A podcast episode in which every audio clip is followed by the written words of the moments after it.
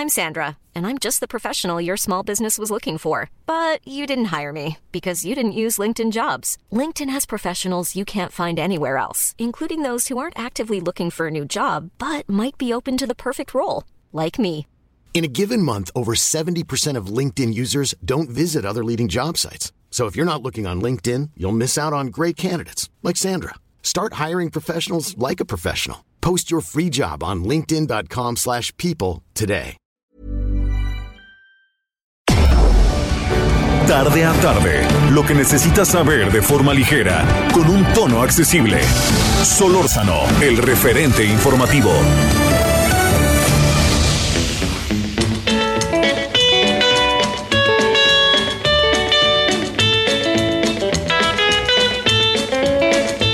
Blue days, black nights, blue tears keep on falling for you, dear.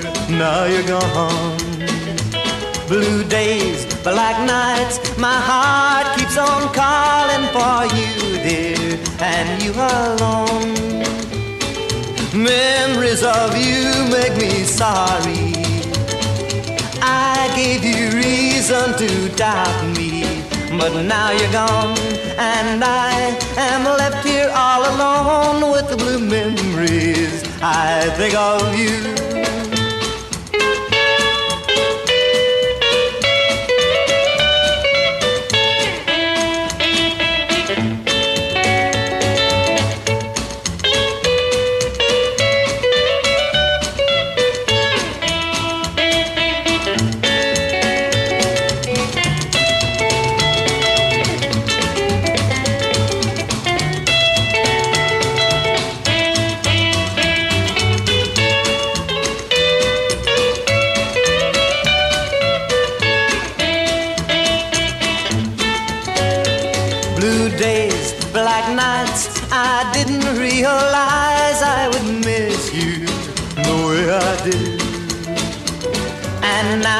Somehow, I know I will pay for the times I have made you blue.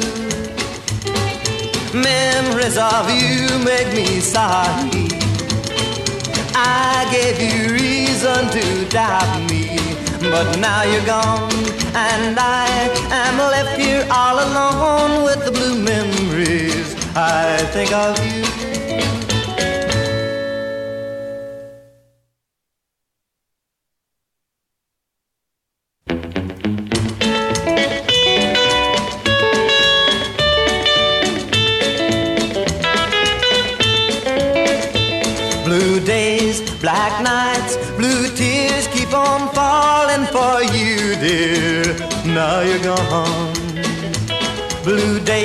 Black nights, my heart keeps on calling for you, dear, and you alone. Muy buenas tardes, aquí andamos como todos los días, hoy en un día particularmente, créame, difícil por el tránsito, verdaderamente este, está difícil nuestra ciudad. Bueno, yo espero que esté pasando un buen viernes, les recuerdo que estamos en el eh, viernes eh, ya, el último de esta semana, bueno, cerramos la tercera semana, esperando que todo esté jalando bien y que las cosas se estén dando. Muchos asuntos nos andan rodeando. Algunos de ellos hay que reconocer que son de enorme, enorme inquietud, como seguramente se ha estado enterando usted a lo largo del día. Desde anoche, allá en el análisis político estábamos con estos temas y pues nos dimos cuenta que sí, efectivamente andábamos en un asunto, pero en un tema que tenemos enfrente profundamente complicado, que es eh, cómo, mire, hay una parte en donde las autoridades tienen atribuciones para hacer las cosas. Esas atribuciones se las da el marco legal que tenemos. Y ese marco legal que tenemos es el que determina hasta dónde puede llegar de repente la posición, por ejemplo, de un eh, de una decisión que un tribunal, que un ministro, que un abogado, en fin, que todo eso pueda tomarlo y que sobre todo los aparatos de justicia. Bueno, ese es por una parte. Pero hay otra parte que tiene que ver es cómo lo interpretamos o cómo le damos vuelta. Y es ahí en donde creo que estamos entrando en un asunto delicado. Eh, ¿Puede alargarse dos años la presidencia de el actual presidente de la Corte? En sentido legal, no. Pero lo pueden hacer, pues lo están haciendo. Es lo que quieren hacer.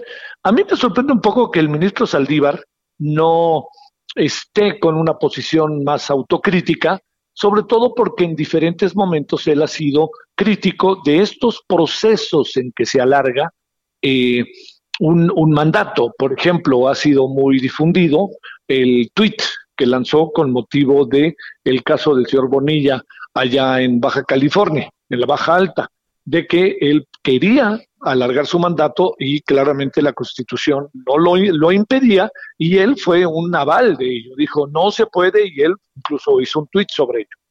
Pero aquí también están ganando factores en donde de nuevo, como en el caso muy concreto que tiene que ver con el INE, estamos en un juego de vencidas entre lo que significa los aparatos de justicia, las leyes y la política. Porque si usted coloca muchos de estos asuntos en el ámbito estrictamente de la política, lo que acaba pasando es que se vuelve un juego de vencidas. ¿Quién puede más? ¿No? Salimos a la calle, nos manifestamos, hacemos meetings aquí y allá, cerramos oficinas, y entonces de repente todo entra en un proceso de esclerosis en donde nadie se puede mover, en donde todo está siendo una sistemática confrontación y en donde al final se acaba decidiendo no en función del marco legal, sino de poder negociar una salida. Ese está siendo uno de esos asuntos en donde nosotros debemos de tener enorme cuidado con lo que pasa. Eh, a mí me sorprende un poco, no, el presidente no es muy dado al tema del legal, porque ha vivido siempre en el alambre y muchas veces la ley se ha, han torcido para perjudicar a quien hoy es el presidente de México. Pero digamos que el presidente tiene hoy una posición verdaderamente, de, digamos, de todo poder. Yo recuerdo eso que es el dicho, ¿no? Entre más poderoso, más generoso. Si el presidente eh, hubiera atajado la idea de alargar este mandato, eh, las cosas tendrían otra dimensión. Pero la gran pregunta aquí es, ¿el presidente quería, quería el presidente frenar esta propuesta o el presidente está detrás de la propuesta? Y el presidente hoy anda diciendo, fue el Senado, yo no fui. A mí me inquieta muchísimo porque es muy dado el presidente a decir eso se mueven los aparatos de justicia, los aparatos legales, las manifestaciones, etcétera, y el presidente dice fueron ellos, pero evidentemente su mano está ahí. Y cuando digo su mano, pues este es un asunto en donde el presidente lo viene a ratificar. Me parece muy bien que esté el señor Saldívar más tiempo, porque este, él puede este, seguir las cosas, como si quien llegara no pudiera seguir ese mismo trámite de todos los asuntos que el presidente está poniendo y que están llevando a, eh, a, través de diferentes razones hasta la Corte. El presidente quiere al señor Saldívar, punto, no hay que darle vuelta. El presidente tan lo quiere que quiere dos años más. La propuesta que hace un diputado, un senador del Partido Verde, que por cierto no se olvide, es un senador del Partido Verde que en este momento, no lo permite de vista, ¿eh? era secretario particular del gobernador de Oaxaca y ahora es senador por el Partido Verde en algo que nos dice cómo están las cosas en este momento en relación a, por ejemplo, en la, relación que guarda el presidente con el gobernador de Oaxaca y con todo lo que esto conlleva. Son muchos vericuetos, de repente me da la impresión de que están muy asustados muchos legisladores, pues si tienen cola que les pisen, pues los traen en la mira y entonces yo diría, ¿para qué tienen cola que los pisen? Y diría yo, ¿dónde queda nuestro Congreso? ¿Qué debe haber hecho el Congreso? Esta es una de las cosas muy importantes que debemos de atender. Cada vez los ciudadanos, yo quisiera pensar, nos vamos dando cuenta del valor que tiene todo lo que pasa por el Congreso. Por eso es tan importante saber elegir a nuestros representantes tanto de senadores como diputados. Ahora que viene de diputados, pensemos qué queremos ahí, ¿no? ¿Cómo queremos que nos representen? ¿Qué leyes quieren? Eh, eh, ¿Qué tanto están dispuestos ellas, ellos a discutir, ellas y ellos, las leyes? Pero lo que sí le digo es que estamos en un momento verdaderamente, así le confieso, muy, muy delicado, porque lo que está sorprendiendo, pues son dos cosas. Uno, que el presidente diga fue el Senado, cuando sabemos que no fue el Senado solamente. Y segundo, cierto Senado, porque además la metieron por la puerta de atrás. Y segundo, ¿sabe qué es lo que me parece sumamente eh, complicado? Es que está dándosele muchas vueltas a las leyes. y estas vueltas a las leyes están por momentos rompiendo el Estado de Derecho y colocando el Estado de Derecho a la manera en que quieren los propios eh, gobernantes, no lo que marca la ley. le dan vuelta para un lado y para otro lado. Es una situación, le quiero insistir, particularmente delicada la que se está viviendo. Yo creo que ha sacado los focos rojos de muchos, porque aquí habría que ponerse a plantear lo siguiente. Si el presidente, si su gobierno quiere hacer un conjunto de cambios, pues estos cambios tienen un marco constitucional. Si ese marco constitucional lo aprueba y lo avala, va adelante, pero si no, pensemos en el Estado de Derecho y vemos qué hacemos con el marco constitucional. Lo cambiamos, pero no podemos darle vuelta, no podemos de repente decir que sea el pueblo el que decide y no podemos tomar muchas decisiones que no están marcadas en la, yo diría, en el Estado de Derecho y en la organización que tiene la sociedad. Porque no podemos de la noche a la mañana pensar que este régimen, nomás por ser el que ganó, puede hacer lo que quiera. Hay un marco histórico, constitucional, que no todo es, son retroécanos, sino todo es para tirar a la basura. Es una situación, le insisto, profundamente delicada, porque además deja entrever la gran cercanía que eventualmente existe entre el ministro Saldívar y el presidente. Y no es que esté mal que sean amigos, el problema está en que si son amigos y eso determina la acción que tiene que ver con las decisiones que puede eventualmente tomar la Corte, con el papel tan preponderante que juega un presidente de la Corte, pues ahí sí las cosas son absoluta y definitivamente cuestionables. Bueno, este es uno de los temas que tenemos hoy. A ver si, a ver qué le parece la forma en que lo vamos a tratar con especialistas. Y otro de los temas que tenemos el día de hoy tiene que ver con eh, todo lo que ha pasado en Tepoztlán. ¿Qué es lo que ha sucedido en Tepoztlán con el incendio? Mire, a mí me llama poderosamente la atención algo. Hace unos días eh, hablamos con, eh, con, quien, con quien se encarga, para decirlo claro, con quien se encarga de todo el proceso que tiene que ver con la protección civil del Estado de Morelos. Oiga, nos pintó un, este, un escenario que yo dije, pues ahí no ha pasado nada. Diez minutos después, como luego dicen, hablé con dos o tres personas de ahí y nos mostraron y vimos en vivo desde Tepoztlán y las cosas eran muy diferentes de como dice el gobierno del Estado. Entonces, ¿en qué va? Bueno, una de las cosas más importantes de lo que va, le voy a decir, tiene nombre y apellido, que es el dios, el el dios de la lluvia. Llegaron las lluvias y ayudó, pero enormemente a todo el proceso. Bueno, ese es uno de los temas que tenemos hoy. Si a usted le parece, vamos, eh, hacemos un, este, vamos a empezar. Son ahora las 16 con 12 en la hora del centro. Entonces, bueno, vámonos y vamos a empezar con Tepoztlán, si le parece.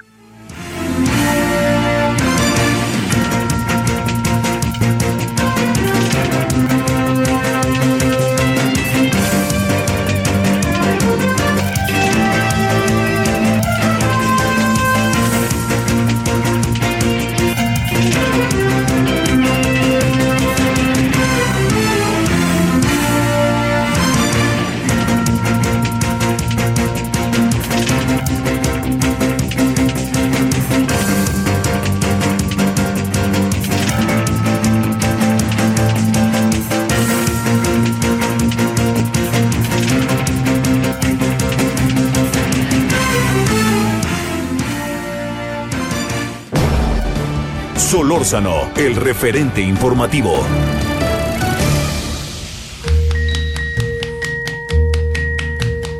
Every day it's a getting closer, going faster than a roller coaster. Love like yours will surely come my way. Hey, hey, hey. Every day it's a getting faster. Everyone said go ahead and ask her. Love like yours will surely come my way. Hey, hey, hey. Every day seems a little longer. Every way love's a little stronger. Come what may, do you ever long for true love from me? Every day it's getting closer, going No, una, dirían en inglés una oldie ¿no? Este, estamos escuchando Every Day, un día como hoy, pero del 56, publicaba el señor Buddy Holly su primer sencillo que se llamaba Blue Days, Black Nights. Como ve, lo que dará inicio a la discografía de uno de los grandes, grandes, grandes personajes del rock and roll, Buddy Holly. 16, 14, 16, casi 15 en hora del centro. Oiga, sí le insisto, eh, esta ciudad está vuelta loca otra vez. ¿Cuál pandemia? Diría mi abuelita. Este, mucho exagerado tránsito por todos lados. Así que tome sus precauciones y sobre todo, pues agreguemos otra. Eh, la quincena fue ayer o puede ser hoy. Entonces hay más movilización que de costumbre. Bueno, 16-15 en hora del centro. Solórzano, el referente informativo.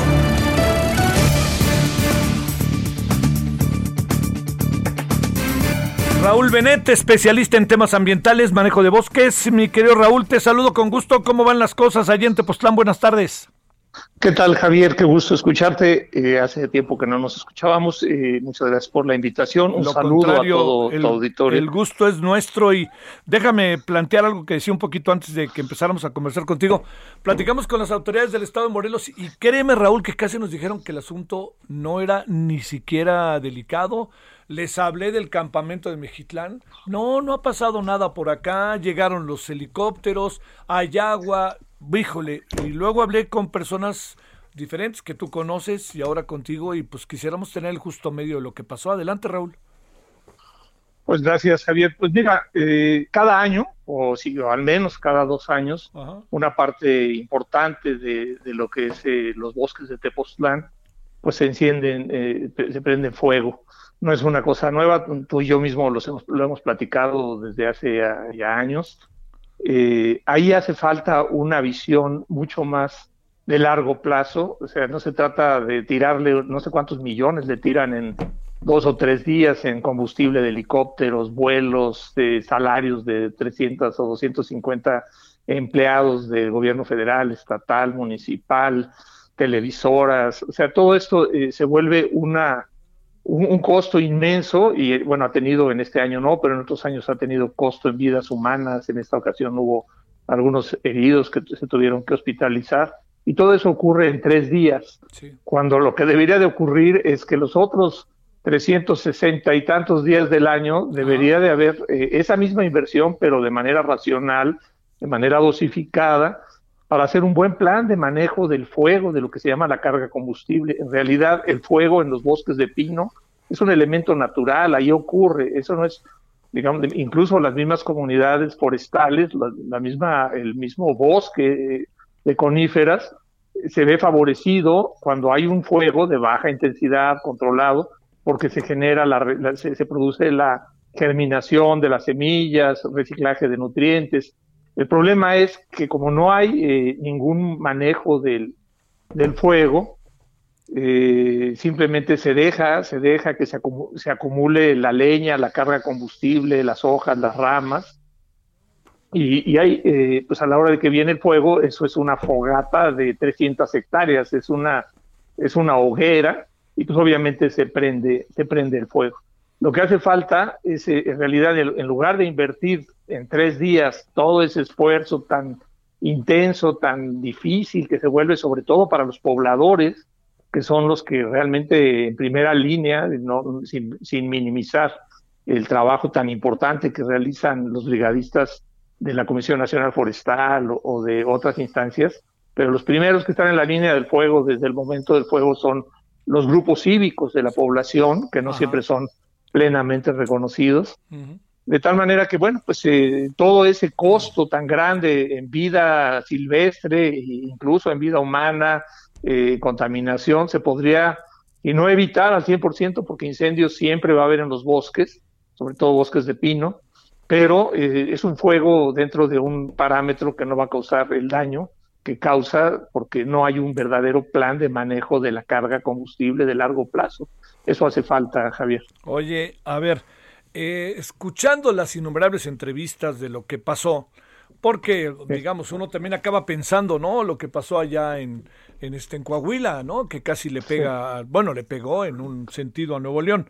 Pero a ver, te pregunto, Raúl, eh, una persona dijo que pudo haber sido provocado.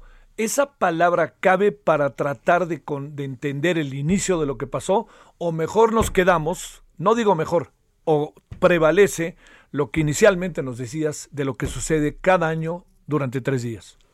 Es que tú puedes buscar culpables, Javier. No, pues fue un campesino, fue un turista, fue un desarrollo inmobiliario, fue un pirómano. El hecho es de que si están las condiciones ahí, una chispa que puede poner cualquiera de esos o cualquier otro, va a ser uno o va a ser el otro, el incendio se va a dar. Entonces, buscar culpables y culpabilizar, por ejemplo, a campesinos e incluso a paseantes, no tiene sentido, es incluso eh, es contraproducente. Lo que hay que ver, sí, efectivamente, prevenir que nadie deje fogatas prendidas, no está nada mal, eh, que las quemas controlar, que las quemas que hacen para manejo de, del suelo agrícola sean controladas, eso es necesario. Pero yo pienso, y este creo que es buena la pregunta que haces, Javier, porque efectivamente yo creo que no se trata de criminalizar. El problema no es a quién criminalizamos por el origen del fuego. El problema es que también estamos, que también este, estamos preparados para evitar que sigan ocurriendo estos fuegos de alta intensidad y tan dañinos. Eh, ese es el verdadero problema. Ya si es si alguien aventó un cerillo, fue una botella que estaba ahí rota o alguien eh, intencionalmente le prendió fuego, eso es secundario porque de todos modos y las condiciones están dadas, el fuego va a ocurrir por un motivo u otro. Lo que hay que invitar, lo que hay que evitar es que las condiciones para que prenda ese fuego estén ahí todo el tiempo. A ver, como para tratar, Raúl, de, delimitar los terrenos, eh, ha habido un desdén de la autoridad respecto a la importancia que tiene atender estos fenómenos en cuanto a inversión, dinero, equipo, todas estas cosas. Y segundo, eh, en este caso el gobierno de Morelos, qué tan eh, puntual actuó, porque te insisto que a mí hace algunos días me dijeron que todo estaba caminando. Mira, respecto a la primera parte de tu pregunta, pues sí, desde, no es de ahora, aunque ahora es peor todavía, ha habido presupuestos insuficientes y decrecientes para atender eh, a los bosques. Todo el tema ambiental ha ido de bajada desde hace muchos años, no, no es de este sexenio del anterior, ha venido de bajada la inversión en el sector ambiental y en el sector forestal específicamente, que es, digamos, un, una parte de ese sector ambiental, pues menos, es es, eh, es, eh, irrisoria la cantidad de presupuesto que se destina. Hay buenos, hay buen personal, la gente de la, por ejemplo, de la Comisión Nacional Forestal, que es la especialista en el manejo de fuego, está bien preparada, bien capacitada, es experimentada, hasta cierto punto está bien equipada, pero obviamente es insuficiente porque el presupuesto es insuficiente. la CONAFOR sabe lo que hace, la Comisión Nacional Forestal sabe lo que hace, pero tiene muy pocos recursos para hacerlo. Y hay otras dependencias igual, por ejemplo, la Comisión Nacional de Áreas Naturales Protegidas está totalmente desprotegida en términos de presupuesto, está minimizada y toda la estructura ambiental. Y esto, como te repito, no es una cuestión de hace dos o tres años, una cuestión que viene desde hace mucho tiempo y que se ha agravado. Esto en cuanto al tema, digamos, si se destina suficientes recursos, no, y no es culpa, digamos, de la CONAFOR. La yo estoy seguro que la CONAFOR, la Comisión Nacional Forestal, quisiera tener los recursos suficientes para cumplir con el mandato que tiene de ley, que es cuidar los bosques, pero pues no tiene el presupuesto suficiente para hacerlo. Ahora, en cuanto al gobierno del Estado, el gobierno del Estado tiene una cierta responsabilidad, pero los primeros responsables somos nosotros, la comunidad. Claro, claro. los propietarios del bosque, digo, y legalmente, no es una cuestión nada más ética, moral, legalmente está establecido en la ley forestal que el primer responsable de impedir que se quemen los bosques es la comunidad.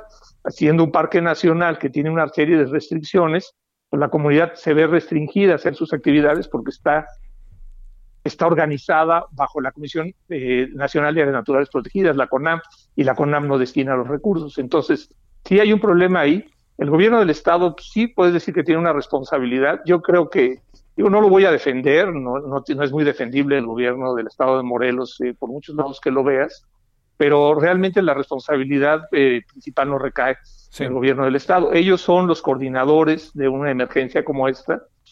Te he hablado, por ejemplo, de la desatención, de que si el, helicóptero llegó demasiado tarde.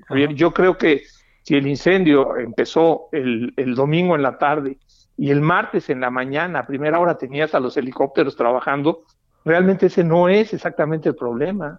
un día, menos de 48 horas, de hecho es excepcional en este país que, en menos de 48 horas tengas tres helicópteros, este, además con un trabajo muy profesional, y eso lo reconoce todo el mundo, el trabajo que hicieron.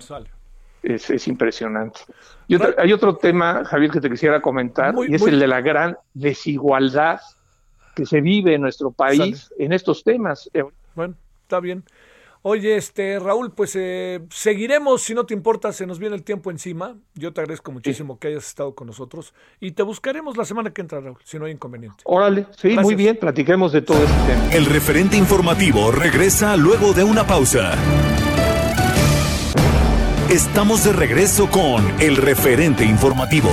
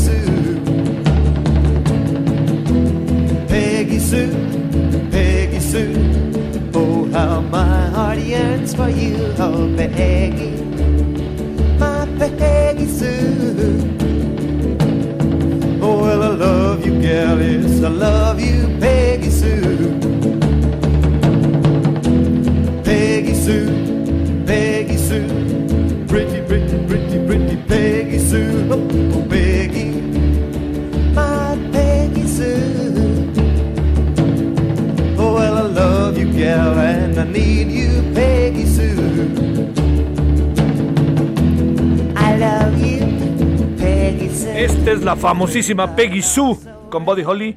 Esta sí es de las famosas, famosas. ¿Sí se acuerdan de ella ustedes? ¿Sí? que entiendo que todavía ni era un proyecto de vida ni cosa parecida. Yo tenía cuatro años de edad en 1956. Pues también fui niño, ¿no? Digo, y, también me sacaba los mocos y todas esas cosas. Bueno, es compositor y cantante estadounidense. Buddy Holly publicaba su primer sencillo llamado Blue Days, Black Nights, Días Tristes, Noches Negras, lo que daría inicio a la discografía de, en verdad, uno de los grandes, grandes del rock and roll, de estos precursores pues ya ahí viene todo lo que usted escucha ahora de rock y de grupos, pasando por Elvis Presley, bueno, por todo eso, por todos esos. Bueno, vámonos a las 16.32 en la hora del centro.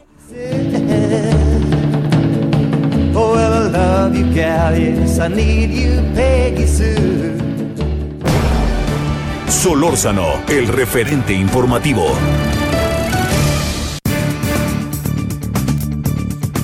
Ahora sí que sacamos una bandera desde lo más profundo para que nos vieran. SOS, ayúdenos a entender qué es lo que pasa y qué mejor que Pedro Salazar para que nos lo explique. Bueno, investigador del Instituto de Investigaciones Jurídicas de la UNAM, ha escrito varios artículos que a mí me han resultado muy alentadores y al mismo tiempo aleccionadores de cómo andan las cosas. Entonces saco mi banderita de SOS, necesito ayuda. Doctor Pedro Salazar, dinos qué pasa, ¿cómo estás? Buenas tardes. Buenas tardes, Javier. Muchas gracias por invitarme a tu programa. Me gustaría tener la claridad de que tenemos todos sobre lo que está sucediendo, la verdad. Eh, pues muy confuso, muy sorprendente y muy preocupante eh, lo que sucedió el día de ayer, que en realidad, digo, no sé qué es de lo que hablaremos, pero que si lo conectamos con lo que ha venido sucediendo desde la semana anterior, en ese caso en materia electoral, en fin, se va haciendo un ambiente bastante, bastante denso, pesado, ¿no? Sí. Y este, y bueno, lo que sucedió ayer es que una muy, digamos, aceptable y creo que digna de celebrarse reforma al Poder Judicial, que es de lo que deberíamos estar hablando, que es en lo que deberíamos estar concentrados, pues se vio, digamos, este, empañada de manera muy, muy relevante por una norma transitoria que, eh, para sorpresa de todos, se coló de último minuto y fue votada mayoritariamente a favor en el Senado, por la cual se establece que se prorrogaría, todavía no es un hecho, pero que se podría prolongar tanto la presidencia del ministro presidente Arturo Saldívar en la Corte por dos años más de lo que su mandato ha establecido, como también el, mandato, la responsabilidad de un conjunto de consejeras y consejeros de la Judicatura. Ambas, eh, digamos, disposiciones o la disposición que permitiría ambas cosas es claramente, así lo digo sin ningún tipo de duda, contraria a lo que establece la Constitución. Es, eh, eh, la Constitución es muy, muy precisa, muy puntual sobre el particular y eh, prohíbe cualquier ampliación en el mandato del ministro presidente en turno o ministra presidenta cuando sea el caso, pero lo dice además de manera puntual, durará tanto tiempo en el encargo y no podrá ser reelecto. Es decir, cierra la posibilidad a toda interpretación. Ni siquiera hace falta preguntarle a un juez o a un abogado qué opina. Quien lea esa norma le queda clarísimo lo que quiere decir y es una norma constitucional. Entonces, bueno, pues muchas voces, a partir del momento en el que se aprobó, pues empezamos a manifestar nuestra preocupación. Eh, eh, he visto hoy que la Asociación Nacional de Jueces y Magistrados ya también se pronuncia en el sentido de decir la Cámara de Diputados tiene que corregir eso porque es inconstitucional, es decir, ya también un sector que no, digamos, congrega a toda la judicatura del país, pero sí a un grupo muy numeroso de juzgadoras y juzgadores, pues dicen lo que todos tenemos que decir. Eh, no puede darlas porque es contradictorio con la norma constitucional. O sea, así sencillo. Ajá. es que eh, estamos en el terreno de la política, hoy el presidente explica en una afirmación muy desafortunada. La idea, Pedro, Pedro perdónanos tantito, se está oyendo muy, muy, espérame un segundito porque estaba oyendo medio cortado y nos, este, te hemos escuchado todo, Pedro, pero la parte que corresponde a cuando decías, hoy el presidente de la República, se oye como, como si se quisiera cortar en cualquier momento o si se perdiera la señal. Me atrevo a decir que ahí estaremos en una mejor, estamos hablándole de nuevo a Pedro Salazar, porque sí estamos en un tema que de, suyo, ¿no? Es muy importante que usted tenga claridad eh, y que claramente escuche, ¿no? Lo que, cómo están las cosas, pero lo que sí le digo es que este eh, habíamos perdido un poquito el contacto. Dice, es una buena definición, ¿no? Desde la semana pasada traemos un ambiente en el marco legal dice Pedro Salazar, denso, pesado. Eh, perdón, Pedro, pero creo que ahora sí ya estamos bien. Déjame decirte que te quedaste exactamente cuando decías esta mañana el presidente y ahí fue cuando, cuando tuvimos problemas, pero ahí te quedaste, Pedro. Adelante. Ahí me refería ya al presidente de la República, ¿no? Quien, este, pues en una declaración que a mí yo digo que me parece afortunada, que, que pues él con buenos ojos esta ampliación de mandato y además que porque él confía en el presidente. Yo creo que ambas cosas son importantes. Por un lado, vuelvo a decirlo, hay un impedimento constitucional y el presidente de la República debería ser el primero en advertirlo y en respetarlo. Y adicionalmente está el problema, digamos, de que pues, el ministro y presidente de la Corte pues no tiene por qué ser un, personaje de las confianzas del presidente de la República, ¿no? O sea, si lo es circunstancialmente, pues enhorabuena, pero esa no debe ser una, un atributo que estemos esperando y mucho menos un aval que requiera el titular del, del, Poder Judicial de la Federación eh, por parte del presidente, pues que es un titular de un órgano político, ¿no?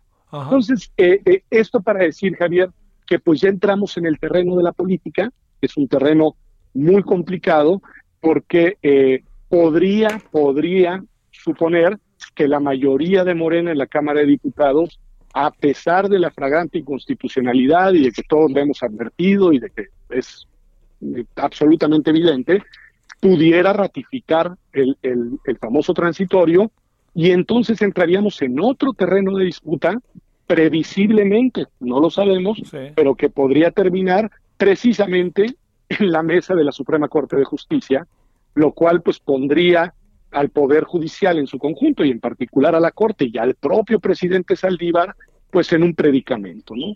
Eh, eh, es muy lamentable porque creo que de esto todos los saldos van a ser negativos, ya lo están siendo, y sea cual sea el resultado, al menos de que Cámara de Diputados le dé un cortón y el asunto quede como una mala anécdota de una mayoría de senadores, al menos de que suceda eso, cualquier derrotero de esta encerrona está muy complicado. Sí, no, no hay una salida así. Oye, Pedro, a ver, Pedro Salazar, déjame plantearte. Eh, Eh, mencionas que te lo iba a preguntar y, lo dijiste y me parece que merece toda la atención, que es el tema de el presidente pudo haber alertado. ¿Presumes que el presidente no sabía? Déjame inevitablemente entrar en el terreno político. Que, el presidente no sabía, de, México no sabía. El presidente de México y el presidente de la Corte estuvieran, desconocieran lo sucedido, te pregunto. Mira, e, es como dices entrar a un terreno de especulación, ¿no? y no, sabemos, no sabemos, ¿no? si no tenemos información, y, pero yéndonos a los hechos, ¿qué sí sabemos?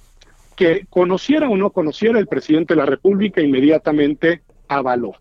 Es decir, está en el ánimo de su fuerza política, de su mayoría y de su gobierno. ¿no? De otra manera, el presidente de la República hoy hubiera atajado el asunto, eh, advirtiendo que eso no es, no es constitucionalmente posible, ¿no? No sé del presidente de la Corte, pero sí sé que está, que, que quedó colocado en una situación muy difícil, por lo siguiente. En primera, porque es un constitucionalista muy serio, muy respetado en el mundo jurídico y muy conocedor del derecho constitucional. Quien conozca al ministro presidente, antes como abogado, después como ministro y hoy como, como presidente de la Corte, no puede dudar de su digamos, solidez eh, eh, en su formación jurídica. Entonces, él sabe que esa situación es contradictoria con la Constitución, pero además lo ha dicho, no en este caso sobre el cual no se ha pronunciado ni se puede pronunciar, ¿no? Pero lo ha dicho en dos situaciones muy similares a esta. Lo dijo cuando se mal amplió, porque malamente se amplió, porque al final ahí sí se, sí se impuso la ampliación, el mandato de los magistrados, de algunos magistrados del, Tribunal eh, Electoral del Poder Judicial de la Federación. En aquella ocasión, cuando la Corte discutió, discutió el asunto, el hoy presidente de la Corte, el ministro Saldívar, con mucha claridad dijo, esto es inconstitucional, esto no se puede, y además advirtió con razón, compromete la independencia judicial lo cual además se ha confirmado. El Tribunal Electoral es un tribunal en el que nadie confiamos como un como, como una instancia constitucional, porque siempre tememos que de bandazos políticos, pues al calor de las presiones a las que lo someten, ¿no? Entonces, la advertencia de que era una mala decisión, por el motivo de que comprometía además de que era inconstitucional la independencia judicial, pues era atinada, ahí le estamos viendo.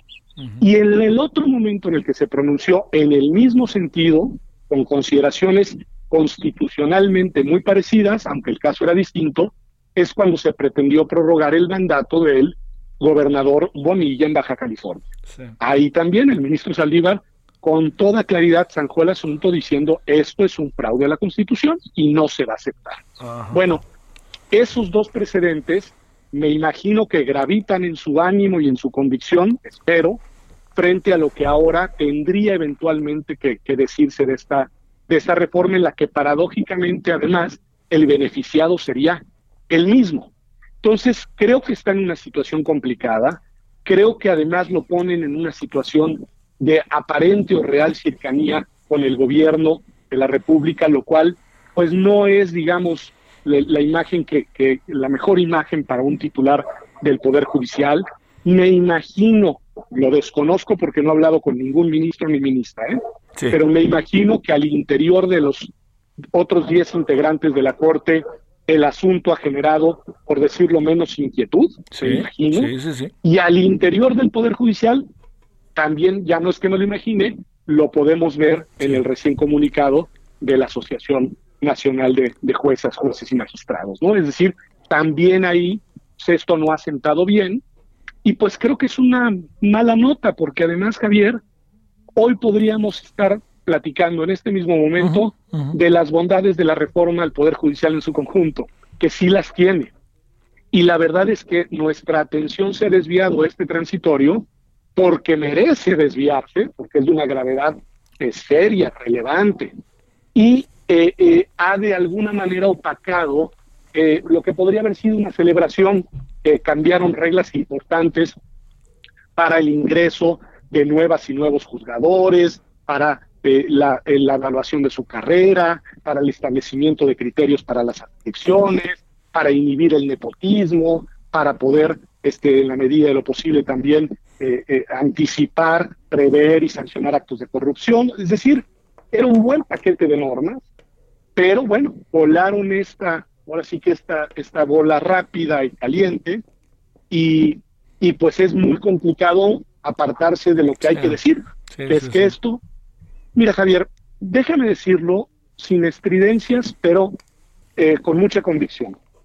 De prevalecer este transitorio, o sea, de, permanecer en el ordenamiento y surtir efectos, México de alguna manera se estaría saliendo del paradigma del Estado constitucional. no ah, tendría Javier, no tendría sentido seguir apelando a la Constitución. Es decir, ¿de qué nos sirve una Constitución que con tanta claridad es contradicha por una norma inferior transitoria eh, a todas luces inconstitucional y que además termina beneficiando, digamos, al titular del poder encargado de impedir que eso suceda. Porque los jueces y juezas y sobre todo la Corte están precisamente para impedir que los actos que provienen de los poderes políticos y de otros actores, pero aquí me centro en el legislativo y el ejecutivo, transgredan la Constitución. Por eso decimos, la Corte Constitucional es el guardián de la Constitución, esa es la, la frase hecha. Bueno, si algo tan claramente inconstitucional, con efectos tan concretos que impactan en la cabeza de la Corte, prevalece, ¿de qué nos sirve o, cómo podemos pensar que los argumentos constitucionales siguen teniendo un sentido eh, eh, eh, orientativo, un sentido de seguridad jurídica, un sentido de, de, pues no, simple y sencillamente, déjame decirlo de una manera muy coloquial, si esto sucede, cualquier cosa puede suceder. si esto se valida, cualquier cosa se puede validar. Este eh, podría interpretar de muchas maneras este lo que estás diciendo, Pedro. Incluso lo digo yo, para si quieres, para que no lo digas tú, una extensión de mandato presidencial o incluso estatal o alguna cosa así. Ni hablar, pues te, lo, pregunto. Mira, lo he escuchado ya en varias personas y demás. Eh, yo lo prefiero dejar en la formulación general. Si esto sucede, cualquier cosa es posible sin cambiar la constitución. Porque tú me dijeras, estamos ante un debate muy intenso y muy porque quieren modificar el artículo 87 de la Constitución y quieren cambiar esa frase que dice que el mandato del ministro presidente no puede prolongarse, que no puede haber reelección. Ah, bueno, estaríamos en otro terreno de debate, en el que algunos con argumentos y razones diríamos que no es buena idea, otros dirían que sí, pero ojo, sería algo jurídicamente posible, que reformen la constitución para prolongar un mandato, en fin, eso estaríamos, acá no es así. Acá se está aprobando un artículo transitorio de una ley secundaria, es decir, de un ordenamiento que está por debajo de la Constitución, que contradice la Constitución en todas sus letras. Bueno, si eso surte efectos, regreso a la frase anterior, cualquier cosa es posible y ya no tiene sentido refugiarnos en la Constitución. O sea, los argumentos constitucionales pierden sentido, porque diga lo que diga la Constitución y así lo ponga sobre la mesa, lo subraye y diga, oiga, pero aquí dice, en esa norma que es el contrato político del país, en esa norma que es, digamos, el, el, el acuerdo donde están las reglas de la convivencia, donde dice lo que se puede y lo que no se puede, dice tal cosa. ¿Cómo pues, puede suceder esto desde el derecho eh, que viola de una manera tan clara ese pacto constitucional?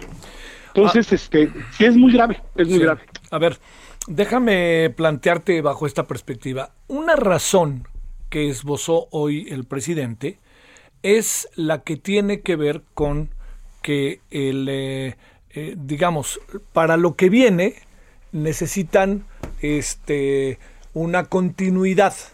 Me pregunto, eh, ¿no la puede dar la continuidad otro presidente? ¿O aquí es donde entramos en ese terreno de las discrecionalidades intencionales, intencionalidades y de las relaciones? Mira, eh, la respuesta a tu primera pregunta tiene que ser por supuesto que sí, más en el Poder Judicial. Es un poder que funciona a partir de reglas y es una institución pública. la responsable de implementar la reforma que se aprobó, que se está aprobando en estos días, es la institución llamada Suprema Corte, la institución llamada Consejo de la Judicatura, la institución llamada Jueces y Magistrados, y en ese sentido, las normas tienen un carácter impersonal, es decir, eh, nadie eh, puede suponer que es el único sujeto capaz de llevar a la práctica lo que dicen las nuevas normas.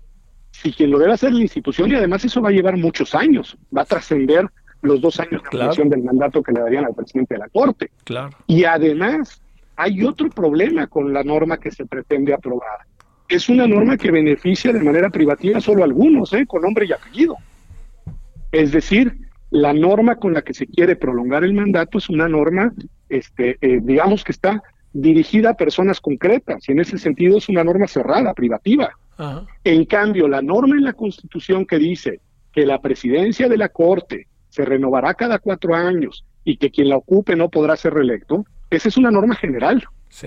No dice el nombre de Javier Solórzano o de Pedro Salazar, ni está destinada a este presidente de la Corte, sino a todos en general. Y en ese sentido, por supuesto que la continuidad de la transformación debe de estar a cargo de la institución, hoy presidida por esas personas, hoy liderada por esas personas, nadie le puede demeritar, y yo no lo hago, el mérito al presidente Saldívar para haber impulsado la reforma al Poder Judicial. Enhorabuena, bien por él, bien por la Corte y bien por el país, pero la implementación como presidente, pues solo le toca llevarla a cabo durante el tiempo que le queda de mandato. Y punto. Y llegará otro ministro, ministra la presidencia de la Corte, y le tocará a esa persona continuar. Eh, de lo contrario, vamos a llegar a la absurda conclusión de que necesitamos que estas personas y no otras se queden en sus cargos pues indefinidamente hasta que los cambios jurídicos y los cambios políticos que imaginan como los mejores para el país terminen de llevarse a cabo. A ver, este, un, un asunto que de repente escucho para cerrar, Pedro, con, con frecuencia. Eh, este es un gobierno con legitimidad que está llevando efecto lo que prometió en campaña, los votos eh, le dieron el visto bueno a este gobierno para hacer todo lo que está haciendo. A ver, esta parte que entiendo que tiene una respuesta, pero que muy seguido aparece como una especie de explicación o justificación de lo que se hace, pasando por alto muchos asuntos que tienen que ver con el Estado de Derecho. Pues es que, a ver, eh, que tenga una legitimidad de origen es indiscutible, y nadie se la escatima lo que se ganó en las urnas, se ganó en las urnas y con contundencia. Que tenga eh, popularidad al día de hoy, pues parece que sí, según nos dicen las encuestas. Eso ya no quiere decir legitimidad de ejercicio, eso ya quiere decir popularidad. Porque la legitimidad en el ejercicio del gobierno, de la gestión pública en general, depende, en un Estado de Derecho, depende de que los operadores políticos, una vez que se convierten en funcionarios del Estado, apeguen su comportamiento a una cosa que se llama principio de legalidad, que es muy básica. Solo podrán hacer en tanto autoridades aquello que las normas les faculten hacer. Y eso a los ciudadanos de a pie nos da esa cosa que se llama seguridad jurídica. Por ejemplo, sabemos hasta el día de ayer que un presidente de la Corte no se podía reelegir. ¿Por qué? Pues porque lo dice la Constitución. Y entonces hay una prohibición que no permite que se autorice su reelección, ni siquiera por el Senado y la Cámara de Diputados. Bueno, porque ahí está la norma. Si en cambio eso se empieza a tambalear, porque desde la lógica y el discurso del poder, de la transformación, del proyecto bueno, para el pueblo bueno, en fin, cualquier cosa se puede llevar a cabo sin respetar las normas, entramos en un terreno en el cual el derecho se vuelve irrelevante. Y ahí lo que tenemos los ciudadanos de a pie es una profunda inseguridad. Porque las personas que están en posiciones de poder un día pueden decir A y al día siguiente decir B. Y no hay procedimiento, no hay norma, no hay autoridad que las contenga. A ver, una pregunta casi que con un sí o no, si es posible, Pedro. ¿Debió haber ya rechazado el ministro Saldívar la propuesta? ¿Tú qué crees? No, no, porque no puede. No Ojo, sí. ahí está, ahí de nuevo un reconocimiento. Yo creo que está haciendo lo correcto en no pronunciarse, ni él ni los otros 10 ministros y ministras de la Corte. Claro. ¿Por qué, Javier? Porque probablemente les va a tocar conocer en el pleno de la Corte el caso. Y entonces no pueden adelantar una posición. Y yo, yo, yo eh, en eso entiendo, tampoco he hablado con él, no, no lo sé, pero entiendo que está siendo prudente y que está consciente de su papel como integrante de la Suprema Corte y como juez constitucional que eventualmente va a tener que pronunciarse sobre la cuestión. Eso estuvo muy bueno, Pedro. Nos ayuda a entender más el asunto. Pues te quiero... Y ahí, sí, dime. No, digo, no, no, podemos estar esperando a ver en qué momento nos manda un mensaje. y dice, no, él, no. puede. Sale. Lo más que pudieron fue lo de ayer, un muy escueto y muy puntual y muy prudente comunicado desde el Consejo de la Judicatura. Y hasta ahí. Sale. Pedro, te mando un gran saludo, Pedro Salazar. En verdad, gracias, ¿eh? Al contrario, Javier, muchísimas gracias a ti y muy, muy buenas tardes. El referente informativo regresa luego de una pausa. Tarde a tarde, lo que necesitas saber de forma ligera, con un tono accesible. Solórzano, el referente informativo.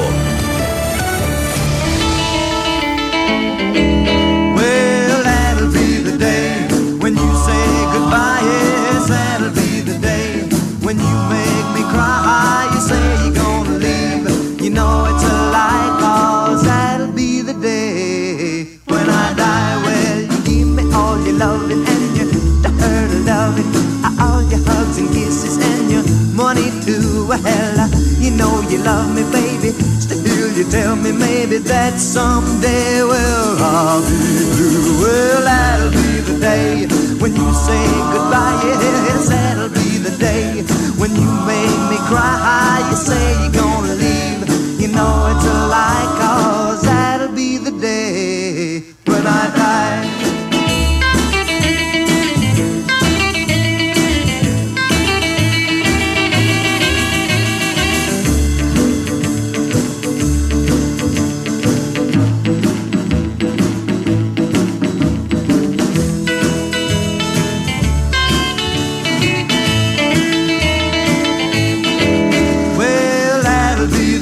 Estamos a las 17 con 1 en la hora del centro, en este 16 de abril caluroso de la Ciudad de México con un tránsito, créame, interminable. Bueno, todo el mundo ha llegado tarde hoy en la, hoy, hoy en la tarde aquí, incluso saliendo muy, muy temprano de sus lugares de origen, de donde venían, de otras chambas, de sus casas, en fin. Bueno, eh, decirle que estamos escuchando al muy famoso Buddy Holly. Esto se llama That's Be the Day. Ese será el día. Y este es el, el álbum que se llama Blue Days, Black Nights. Y es eh, en un día como hoy que se hizo, se presentó este sencillo en el 1956. O sea, yo le decía que tenía cuatro años. Vamos para que vea. ¿Usted, señor, ya había nacido? ¿Ya había nacido en 1956? No, no.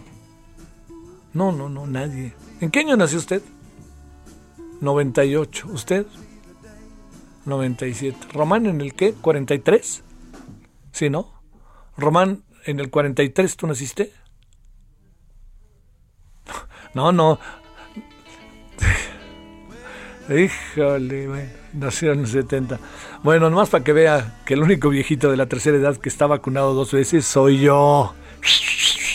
Bueno, vámonos 17 con 2, 17 con 3, perdóneme, en la hora del centro. Por cierto, le adelanto, oiga, hoy en la noche traemos buenos asuntos en el análisis político, ojalá nos acompañe. Vamos a volver a conversar con quien quedó en el segundo lugar en el World Press Photo, que es Iván Macías, que nos cuente de nuevo qué pasó, cómo se dieron las cosas. Suena padrísimo, la verdad, interesante. Vamos a hablar de la reforma judicial, de nuevo, a ver, otra vez, hay dos cosas sobre la reforma judicial. La reforma per se que es muy buena, pero ¿para qué le ensucia, señor Monreal o señor presidente? Porque quién sabe qué vaya a acabar pasando, ¿eh? Y además coloca a los integrantes de la Corte en una posición dificilísima, sobre todo a su presidente, de no ser que su, su presidente ya supiera, ¿eh? Que ahí estaría, que no se puede soslayar eso.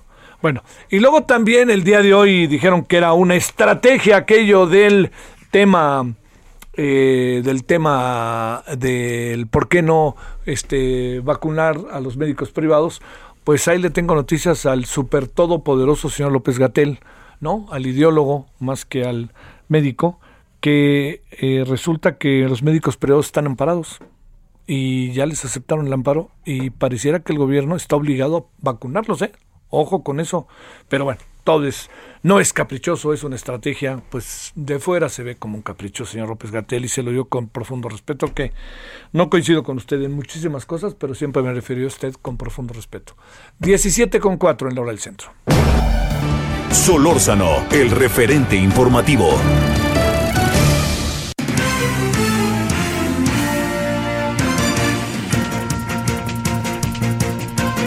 Bueno, eh, vámonos con Francisco Nieto para lo que este sucede a menudo con todas las mañaneras. A ver, desde el púlpito. Venga de ahí, mi querido Francisco. Javier, ¿qué tal? Muy buenas tardes. Pues concluyó la semana con una mañanera singular porque el presidente Andrés Manuel López Obrador pues la dejó a la mitad porque se fue a Tabasco, viajó a Tabasco a supervisar en privado las obras del tren Maya, pero antes de que se fuera, pues el presidente habló de varios temas, aseguró que de los tres estados con mayor pobreza y con población indígena, pues que son los que reciben más recursos del gobierno federal, se trata de Chiapas, Oaxaca, Guerrero, y dijo que es probable que en casi todos los hogares de estas tres entidades federativas pues reciban cuando menos un, un apoyo de programas del bienestar, como es el caso de la pensión de adultos mayores. Esta información pues la dio a conocer luego de un video donde aparecen niños armados en Guerrero quienes se alistan para ser parte de la Guardia eh, Comunitaria y que reclaman por supuesto apoyos del gobierno federal. De este video pues al presidente no le gustó nada y pues eh, tuvo que salir el día de hoy a dar cifras específicas de cuánto se ha dado en apoyos a estos tres estados, a los estados más pobres del país. Y Javier, pues también se habló de la vacunación eh, de, este proyecto, de este plan que se tiene para iniciar ya con la vacunación de maestros, eh, será por bloques y se prevé vacunar a tres millones de trabajadores de la educación del sector público y privado. Inicia el próximo martes en Tamaulipas, Veracruz, Coahuila, Nayarit y Chiapas y luego vendrán tres, tres bloques más de las entidades de la República restante, según los cálculos del subsecretario de Salud Hugo López Gatel, este primer bloque, el de, el de Veracruz, Tamaulipas, Coahuila, eh, Nayarit y Chiapas, pues eh, podrán regresar a, sus, a, clases antes del 15 de mayo y así sucesivamente. La maestra Delfina Gómez también estuvo allí en la conferencia y también pues dio a conocer detalles de este plan. Ella dijo que eh, en Campeche pues las clases inician en, en, en este lunes, serán escalonadas y bueno pues explicó que ahí ya hay se vacunó a todos los maestros y bueno pues ya pueden regresar.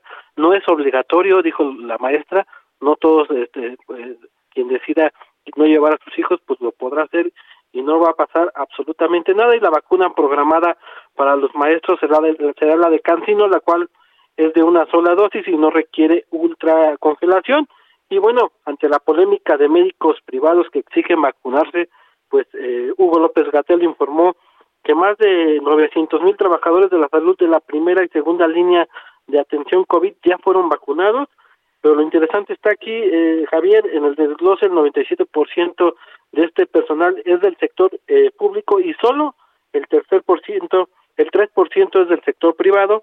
Según López Gatel, esta distribución no es caprichosa, pues atiende a un criterio técnico que fue identificado desde el inicio y que tiene que ver con cuánto contribuye el sector público y cuánto contribuye el, sector privado y bueno pues estas fueron las respuestas que dio ante esta eh, exigencia que están dando los médicos eh, eh, privados. Y bueno pues, eso fue parte de lo que sucedió el día de hoy en la mañanera Javier. Oye bueno nada más como este último punto del cual vamos a hablar al rato pues ya hay amparos de entonces caprichoso no el gobierno va a estar obligado ante la ley pero últimamente se ha pasado la ley un poquito como muy a a su, criterio, ¿no? Pero habrá que ver qué, es lo que sucede al respecto. Ahora, las escuelas decidirán las propias escuelas qué hacer, ¿verdad? Hasta donde entiendo.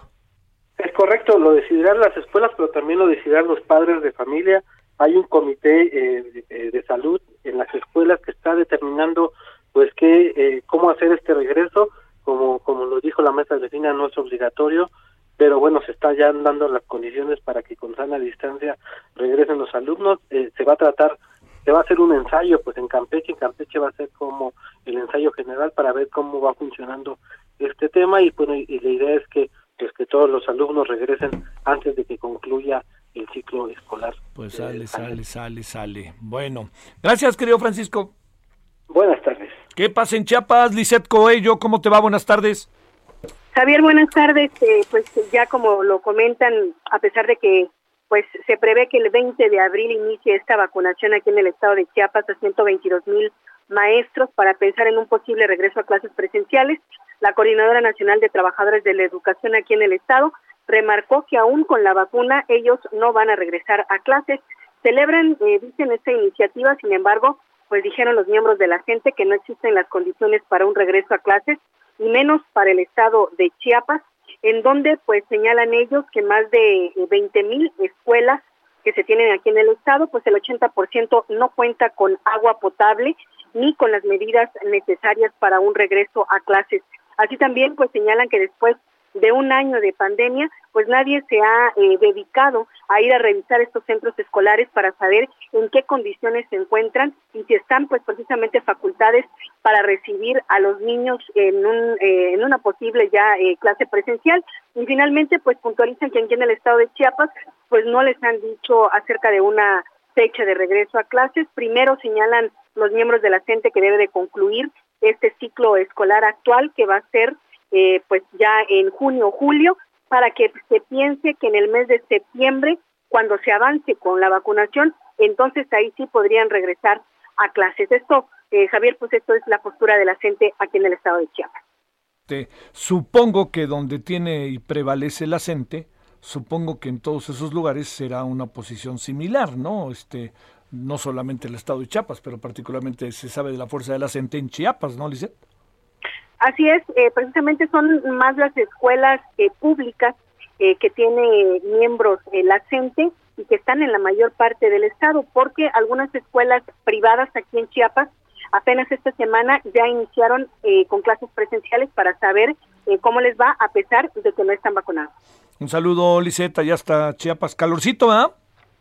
42 grados nada más, Javier. ¡Wow! ¡Wow! ¡Wow! Bueno, este, bueno, Oye, y estamos, no se te olvide, en el mes de abril, ¿eh? Ve tú a saber. Sale. Muchas gracias. Muy buenas tardes. Adiós, gracias, eh, Vámonos ahora a Michoacán. Charbel, Lucio, cuéntanos qué has visto a lo largo del día de hoy. Me parece que una situación similar a la de Chiapas. Te escuchamos. Así es, una situación, un pronunciamiento similar al de Chiapas fue el de la sección 18 de la CENTE eh, el gremio magisterial adelantó que el servicio a clases va a depender de diversos factores, no nada más de la vacunación. En primer lugar, eh, pues consideró que las condiciones idóneas para el regreso a clases presenciales será cuando se encuentre inmunizada la población escolar. Esto incluye a los padres de familia también. Un papel determinante para el regreso a clases también es que haya condiciones en las escuelas porque según datos del INEGI, eh, 39-40% de las escuelas en Michoacán no tienen ni siquiera agua potable. Tampoco se ha aclarado si habrá recurso para adquirir insumos como sanitizantes, jabón, gel antibacterial y qué gobierno se encargará de proveer estos productos, si lo hará el gobierno de Michoacán o si lo hará el gobierno federal. Otro de los factores a considerarse para este regreso a las aulas es la vulnerabilidad de algunos docentes de edad avanzada, para lo cual están pidiendo también que se abra una jornada de jubilación para adelantar el proceso de retiro de estos maestros. Y en Michoacán, les comento, son cerca de 80 mil trabajadores del sistema de educación pública los que deberán de vacunarse eh, del 5 al 10 de mayo. Ese es el reporte, Javier. Bueno, ¿alguna repercusión del tema del maestro, el tema del empujón y algo así, Charbel, que podamos cerrar tu información de este día? Sí, ayer reportaba que hubo algunas manifestaciones en la presidencia municipal de Aguililla exigían que eh, pues le llegara el pago a este profesor debido a que le fue retenido su cheque salarial. Entonces los maestros se movilizaron para apoyarlo y para hacer presión que se le entregara su pago. Finalmente, ya por la tarde, gracias a las gestiones de eh, la pues le fue entregado su cheque y el día de hoy eh, pues nos informan que incluso este maestro Fernando Padilla ya solicitó un amparo para evitar eh, alguna detención arbitraria en su contra. Hay que recordar que el gobernador, después de este incidente eh, donde lo empujó, lo señaló a este maestro de ser un halconero. prácticamente pues, un delincuente, ¿no? Sí. Oye, pero, pero digamos, todo el mundo lo conoce en la zona, ¿no? ¿Saben quién es, no? ¿O no? Es muy conocido, sí, es un, un maestro rural conocido, eh, 20 años de labor docente en este municipio de Aguililla, y eh, por lo que pudimos ver ayer, pues sí tiene eh, el respaldo de la población, incluso él mencionó que eh, contrario a lo que hacen otros maestros de pedir que se les cambie de ubicación por la situación de violencia, él prefiere permanecer en Aguililla porque es donde se siente respaldado por eh, pues los compañeros del magisterio y por los pobladores. Bueno, bueno, bueno. Sale. Muchas gracias y muy buenas tardes, Charbel. Seguimos pendientes. 17:14 en la hora del centro. Solórzano, el referente informativo.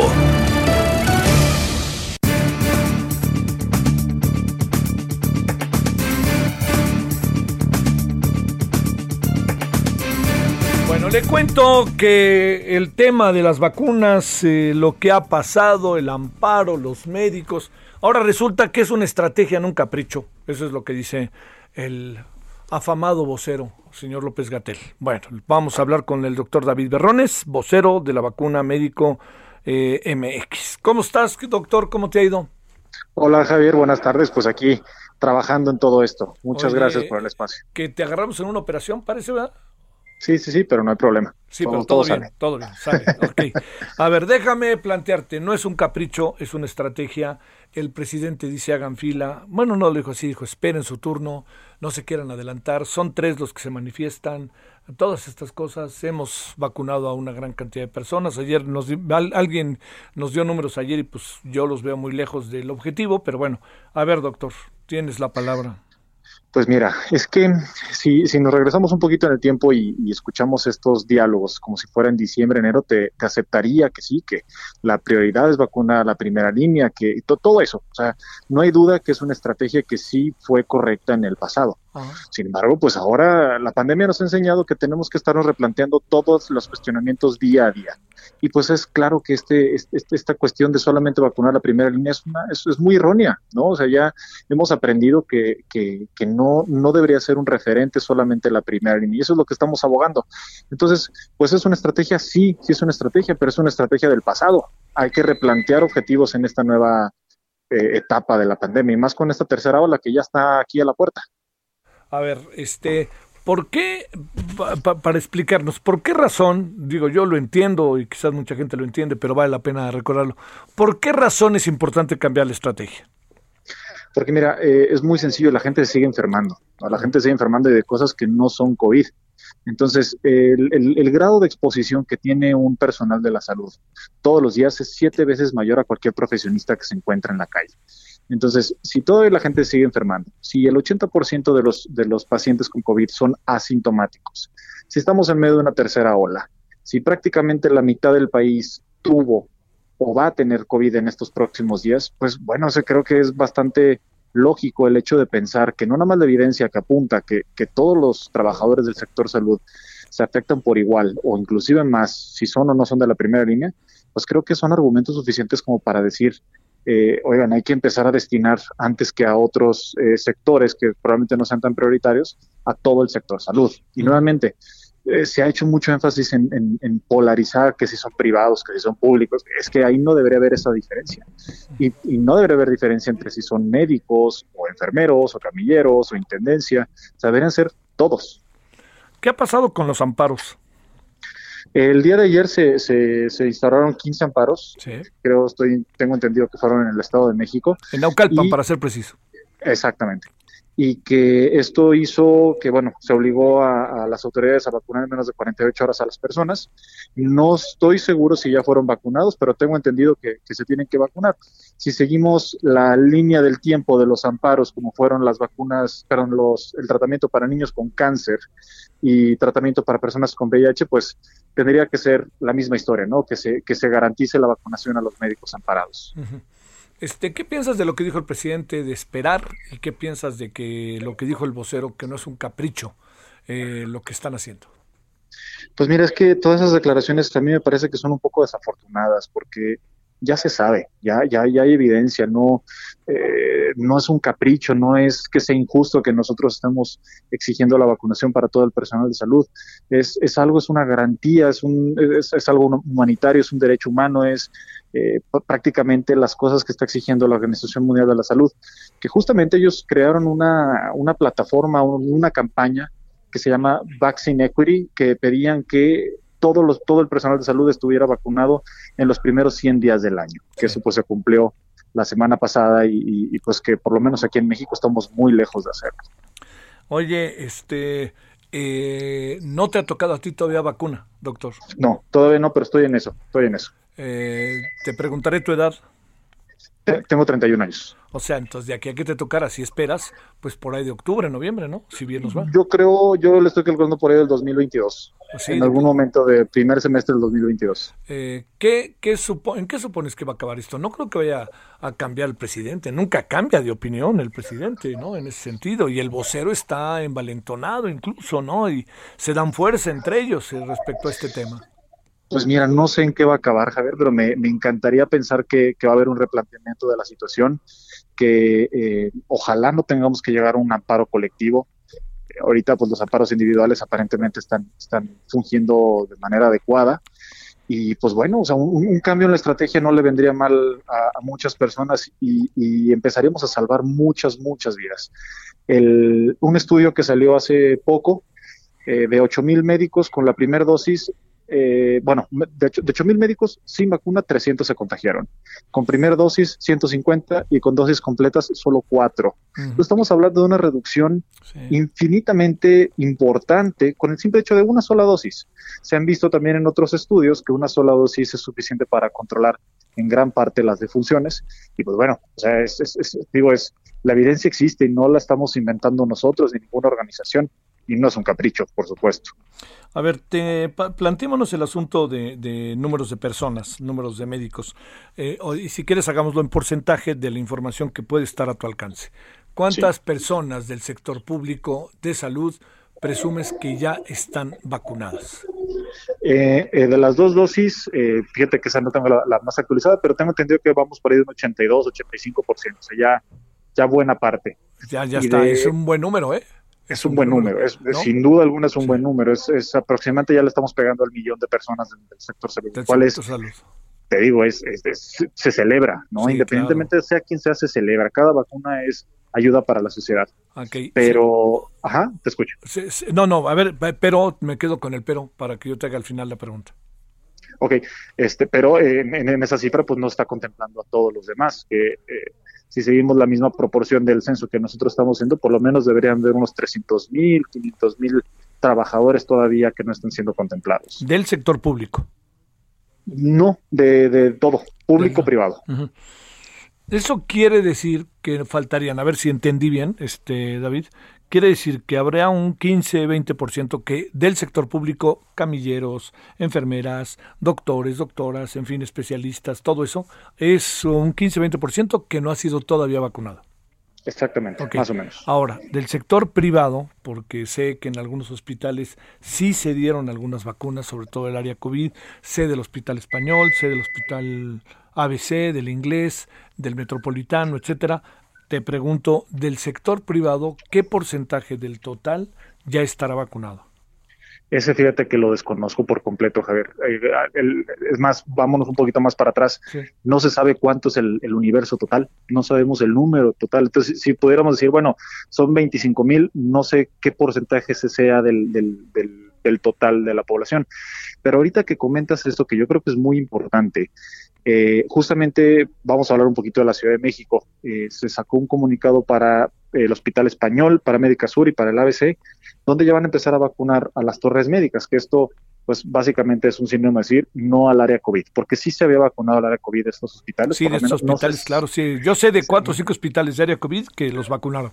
Exactamente. No sé si en la totalidad, pero que entregaron una buena cantidad de vacunas, lo cual es muy bueno. Ahora. Pero en los últimos días ya salió un, comunicado donde están invitando también ya a vacunar a todo el demás personal de salud, que eso es lo que debe de pasar. Poquito a poquito es lo que debe pasar. A ver, ahora por último, si se puede en breve, las personas del sector público de área COVID, ese 82%, ¿cuántas eran de área COVID? No, ese, ese, número tampoco. Pero debe de ser, ¿le echas un ojo o le echas así un, una idea? Una idea, ¿eh? Yo, yo, si tuviera que decir de manera arbitraria, yo diría que un 50%. Claro, sale. Bueno, doctor, pues este sigamos conversando y te dejamos. Regresa a tu mesa de operaciones, doctor. gracias, Javier. bueno, hasta luego, gracias. Es el vocero de la vacuna Médico MX. Eh, ¿Usted qué piensa? Yo, yo he escuchado y he leído algunas cosas que me han dicho en, en Twitter. Eh, y algunos dicen, pues claro, estos son pues, unos tales por cuales. Yo diría que ese maniqueísmo en el que hemos caído muy propagado y de repente muy alentado no nos sirve de nada. Porque al final todos somos de carne, hueso y un pedazo de pescuezo y mexicanos. Entonces la clave del asunto es cómo ayudarnos, no, no cómo desayudarnos. Y cómo ayudar a los que tienen condiciones más desfavorables. De eso se trata la vida. Bueno, por eso ganó este gobierno y es lo que quisiéramos pensar. Pero olvidarnos que somos una nación integral con hombres y mujeres que tienen derechos y obligaciones y que mucho podremos hacer si los ayudamos, Pausa. El referente informativo regresa luego de una pausa. Estamos de regreso con el referente informativo.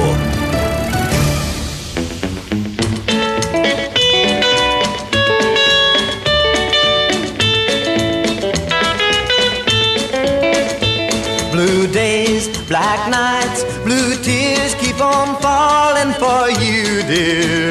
now you're gone. Blue days, black nights, my heart keeps on calling for you, dear, and you alone. Memories of you make me sorry. I gave you reason to doubt me, but now you're gone, and I am left here all alone with the blue memories. I think of you.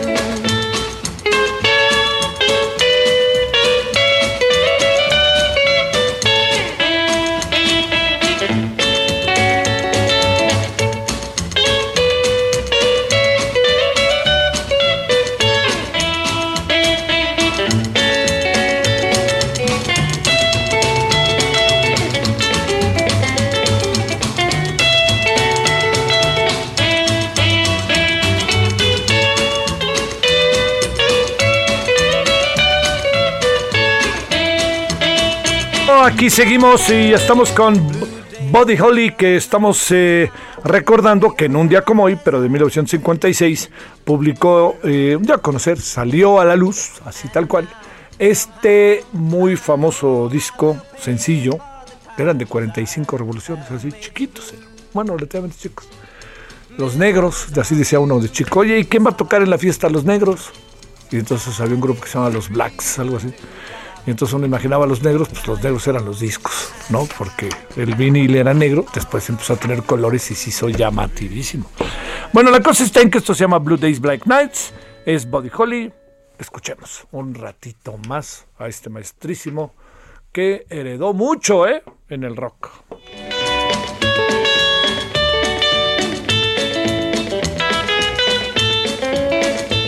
Blue days, black nights, blue keep on.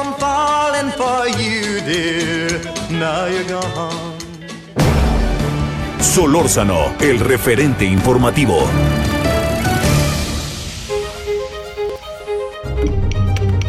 Ruta 2021, la ruta hacia las elecciones presenta.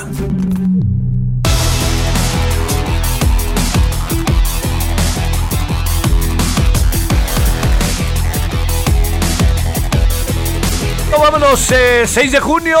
Ahí viene, ya está nuestro mapa, nuestra ruta, diría yo. Vámonos con Carlos Navarrete hasta Guerrero. Cuéntanos qué pasa por allá, querido Carlos.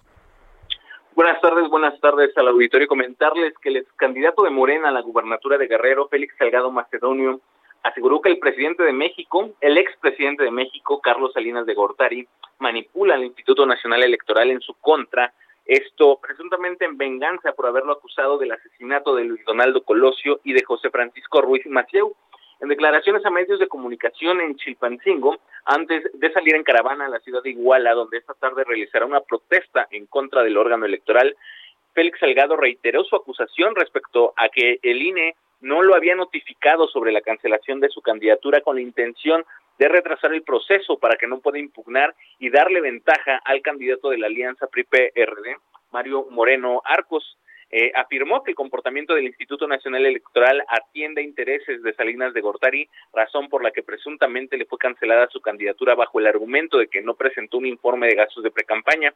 Recordó que en el último informe de gobierno de Carlos Salinas como presidente de la República, eh, este lo confrontó para señalarlo de ser el autor intelectual del que fuera candidato del PRI a la presidencia, Luis Donaldo Colosio, así como del ex gobernador de Guerrero, José Francisco Ruiz Maceo, por lo que afirmó ahora Carlos Salinas se está vengando justamente metiendo las manos en el proceso que enfrenta ante el Instituto Nacional Electoral. Eh, a pesar de que el INE aún no había notificado, bueno, cuando él dio la declaración, el INE aún no había notificado a Salgado Macedonio sobre su determinación del pasado 13 de abril, eh, el ex candidato confió en que el Tribunal Electoral eh, podrá regresarle la candidatura. Sin embargo, indicó que en caso de que el órgano jurisdiccional no resuelva de manera favorable, Morena se quedará de manera definitiva sin candidato, pues no se registraría a un sustituto. Comentarte que hace unos minutos, justamente en el municipio de Iguala, Félix Salgado ha confirmado ya que recibió eh, la notificación por parte del INE. El Instituto Electoral de Guerrero también el día de hoy recibió la notificación, por lo que en los próximos en las próximas horas podría estar sesionando el órgano electoral local para dar eh, trámite a lo que le mandató el INE, que fue justamente concederle 48 horas a Morena para reemplazar a su candidato. Ya con la notificación, Félix Salgado procederá a la impugnación ante el Tribunal Federal y espera que justamente este organismo le pueda restituir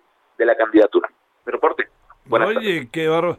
Híjole, que es de retroecanos, ¿no? Manipula al INE en su contra. ¿Será tan poderoso Salinas, Carlos? Digo, no dudo que lo fue, ¿no?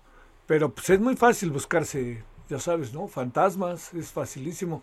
Pero bueno, yo diría, hay tres consejeros, pues, hay tres consejeros en el INE que fueron recientes y que tienen el visto bueno de Morena y del presidente, pero bueno.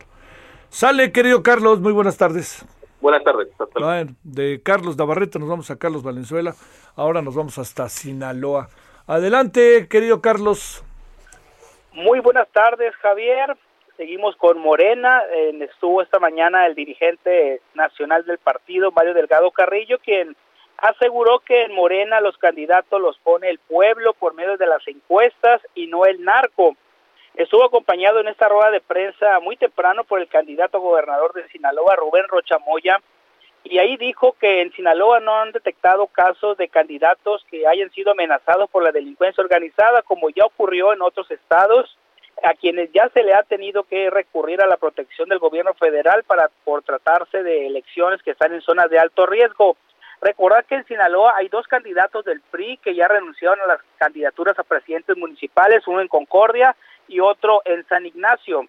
Sobre ese tema que estaba comentando nuestro compañero Carlos, sobre el tema del, del conflicto que hay por las candidaturas, dice Mario Delgado que no tienen un plan B para esas elecciones a gobernador en Guerrero y Michoacán porque quieren la restitución de sus candidatos Félix Salgado Macedonio y Raúl Morrón y cuestionó la actuación de los consejeros del Instituto Nacional Electoral a quienes calificó como empleados del PRIAN y que quieren robarse lo que las urnas no les podrán ganar. Y lamentó que de manera inexplicable el INE les dio 48 horas para sustituir al candidato en Guerrero y les dio cinco días para que lo hagan en Michoacán sin que le den detalles en base a qué criterios legales se plantean estas dos plazos con diferencia de tiempo. Y sobre el caso de Sinaloa dijo que está muy contento porque las encuestas internas que tienen ellos da una ventaja de 2 a 1 ante su más cercano competidor, quien es el candidato de la alianza va por Sinaloa, Mario Zamora, y que las distintas casas encuestadoras que han publicado sus estudios de una clara tendencia a favor de Morena y de su candidato a gobernador Rubén Rocha Moya, por lo que considera que la gente ya decidió y hará un gran equipo con el presidente de Manuel López Obrador para que los beneficios sigan llegando a los sinaloenses. Eso fue lo que mencionó hace unos momentos Mario Delgado, Aquí está en Culiacán, sosteniendo algunos eventos proselitistas y reuniones privadas con empresarios y con la estructura del Partido Morena y del Partido Sinaloense con quien van en alianza en candidatura común.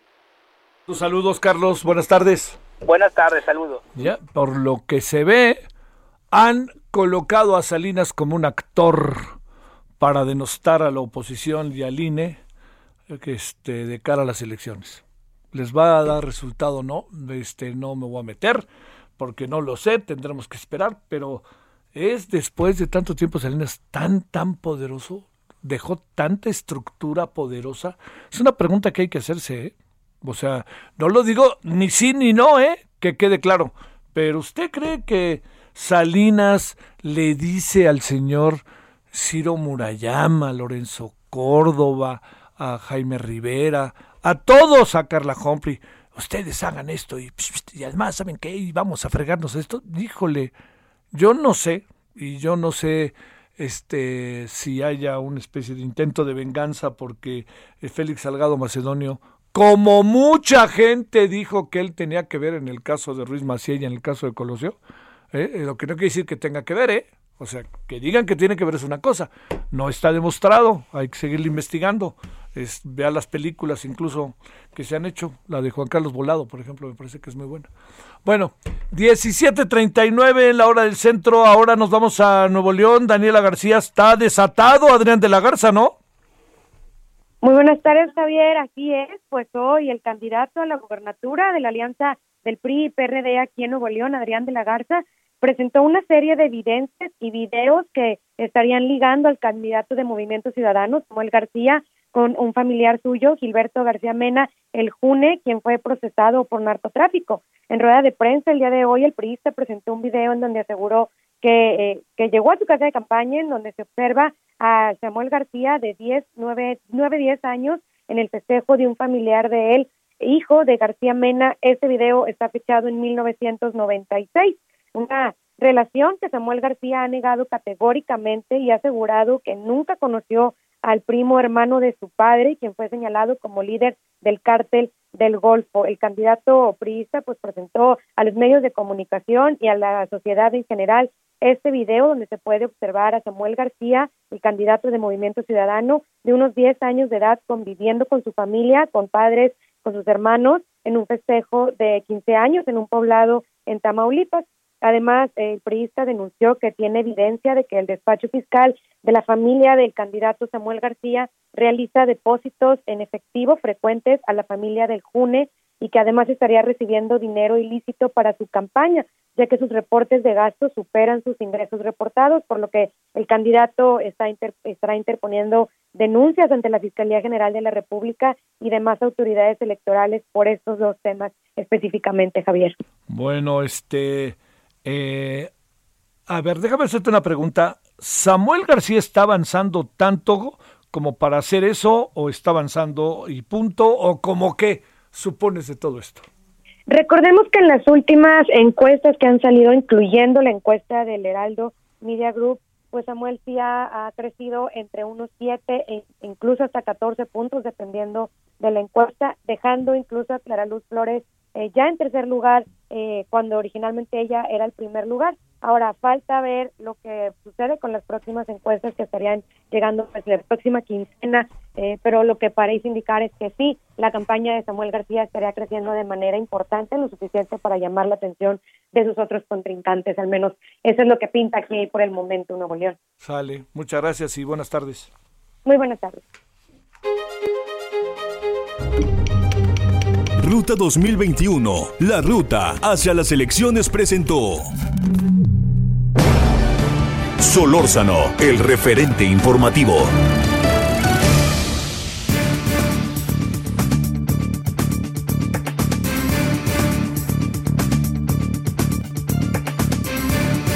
Bueno, ¿sabía usted que se fusionaron Televisa y Univisión?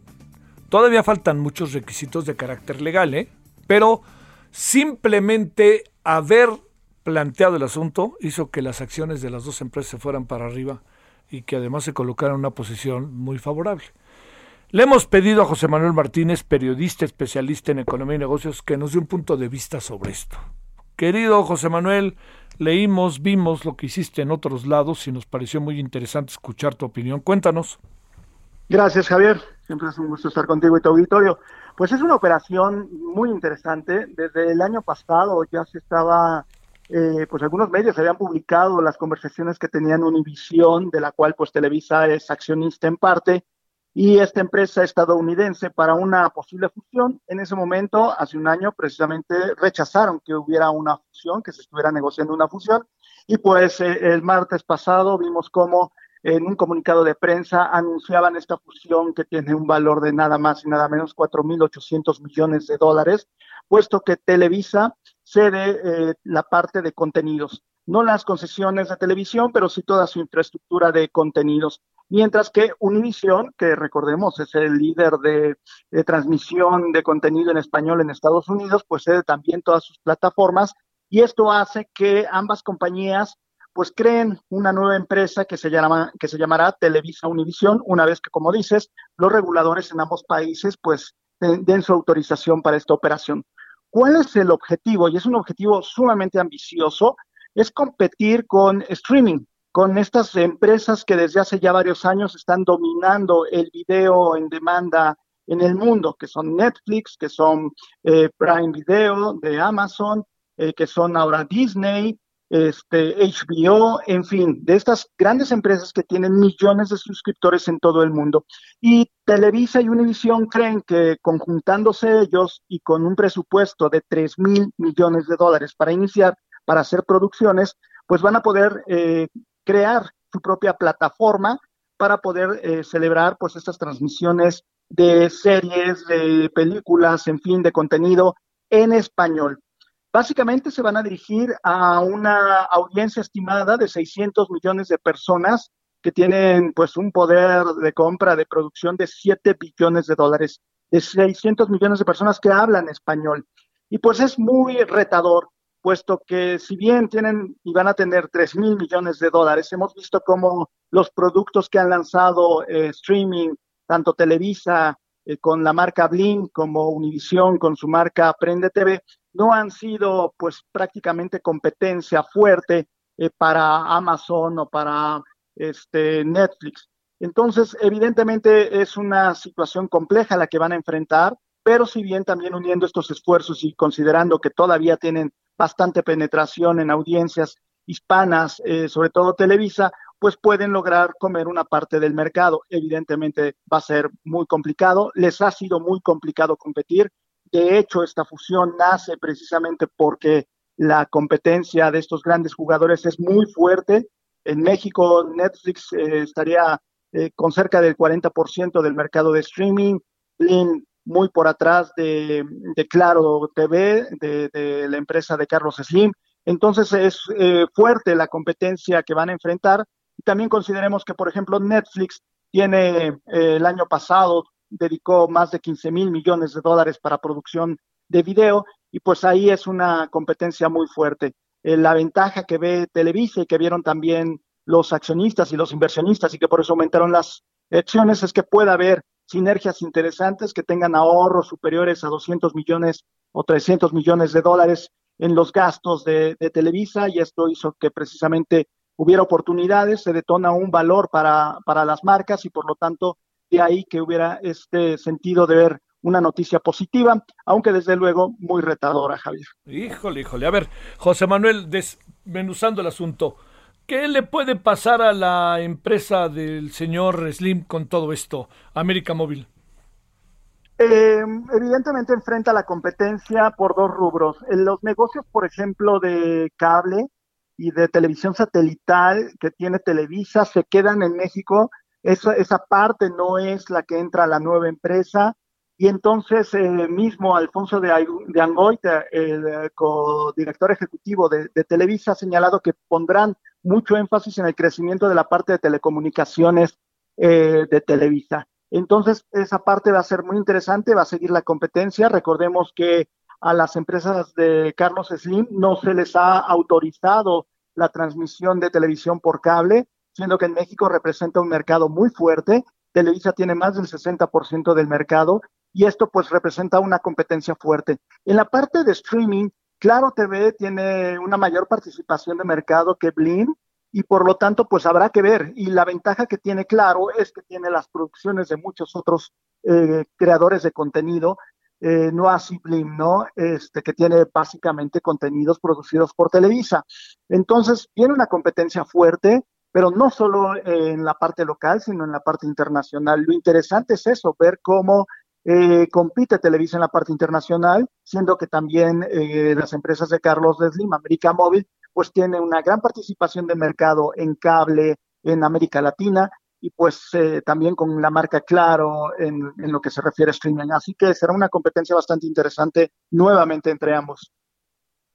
Con esta fusión, José Manuel, con los mercados locales. Estoy pensando en las programaciones que hoy tiene el Canal 2, el Canal 4, el 5, este, el Canal 9, lo que tiene también ahí en una que otra cosa en cable. ¿Qué pasará con todo eso? Toda esa parte de, contenidos es la que precisamente se va hacia la nueva empresa Televisa Univisión, excepto noticieros. Eh, la parte de noticias será una empresa de la familia Azcárraga, la que será la productora de las noticias. Ellos señalan muy bien para tener precisamente el control y el manejo de las noticias en México. Entonces, por esa parte es la única que se separa. El resto será parte de la nueva empresa y pues parte de estos eh, contenidos nuevos creativos que quieren hacer para precisamente poder tener mayor audiencia.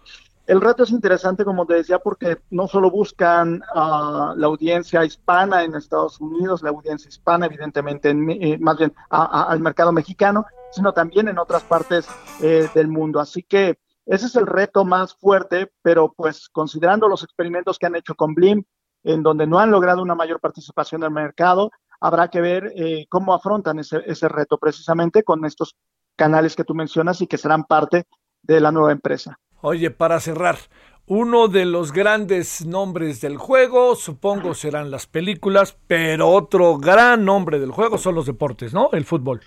Exactamente, precisamente una de las eh, ventajas que tiene Televisa son eh, eh, los partidos de fútbol, toda esta parte de deportes que tiene muy fuerte y que también sí tiene gran parte del mercado. Pero también una parte del nombre es Google.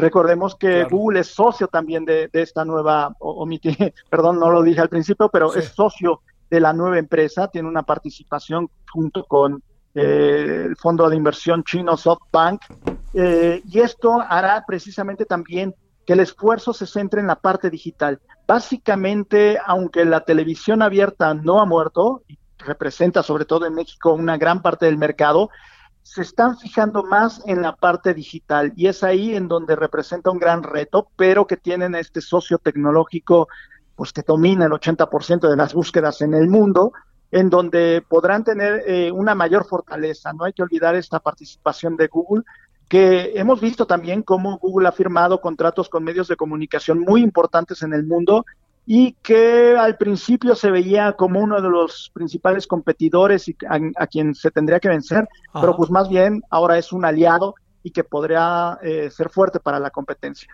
Sí, eso es, eh, ante eso estamos eh, ahí. Oye, este, a ver, que en muy pocas palabras, eh, José Manuel Martínez, ¿qué augurias que va a pasar? Eh, pues que sí, habrá una mayor competencia sin duda y que se tendrán que enfocar en la calidad y en la originalidad de los contenidos. Entonces, va a ser un proceso lento, no creo que sea muy rápido, entonces auguramos, así como se ven los inversionistas también, que poco a poco aumente el valor de esta compañía. Sí, oye, y la otra, este, el mercado les dijo sí, luego, luego, ¿no? Sí, eh, de hecho, a las acciones ganaron un día después 23%, hoy ganaron 6%, acumulan en los últimos 12 meses eh, más de 60% de avance.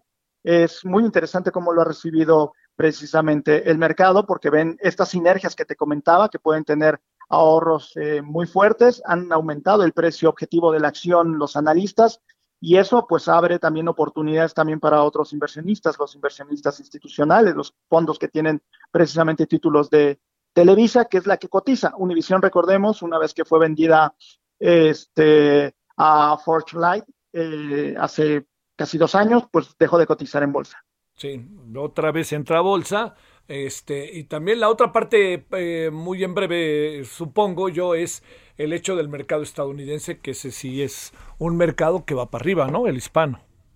Sí, está creciendo fuertemente a pesar de que las nuevas generaciones de descendientes de mexicanos, que son las terceras, cuartas generaciones, pues ya son, eh, más bien ya hablan inglés, eh, pero ven sus orígenes todavía, pero todavía hay un mercado muy grande, eh, pues de mm, con nacionales que evidentemente buscan estos contenidos y que los encuentran en Univisión, en Telemundo, etcétera, ¿no? todavía hay una parte fuerte e interesante de mercado hispano completa. Sale. Muchas gracias, José Manuel. Como siempre, gusto grande poder conversar y platicar contigo. Al contrario. Muchas gracias. Bueno, oiga, ya nos vamos. Eh, a ver, vamos a contarle qué vamos a hacer esta noche. Y vamos a poner Body Holly, por favor, de fondo. Porque ya recibí críticas. Pues en lugar de escucharlo, me ponen 30 segundos. Entonces, vamos, vamos a escucharlo de fondo. De, bueno, a ver, en la noche de hoy vamos a tener la reforma judicial. Vamos a tener el amparo de los médicos privados Vamos a tener el tema de la violencia allá en, la, en Michoacán, sobre todo las balaceras que hicieron los últimos días. Y vamos a hablar con Iván Macías, quien es eh, galardonado en el WordPress Photo con segundo lugar por esa maravillosa foto sobre eh, nuestros doctores eh, con motivo del coronavirus. Bueno, ahí nos vemos al ratito, te y tarde y es viernes. Adiós. I gave you reason to doubt me, but now you're gone. Hasta aquí, Solórzano, el referente informativo.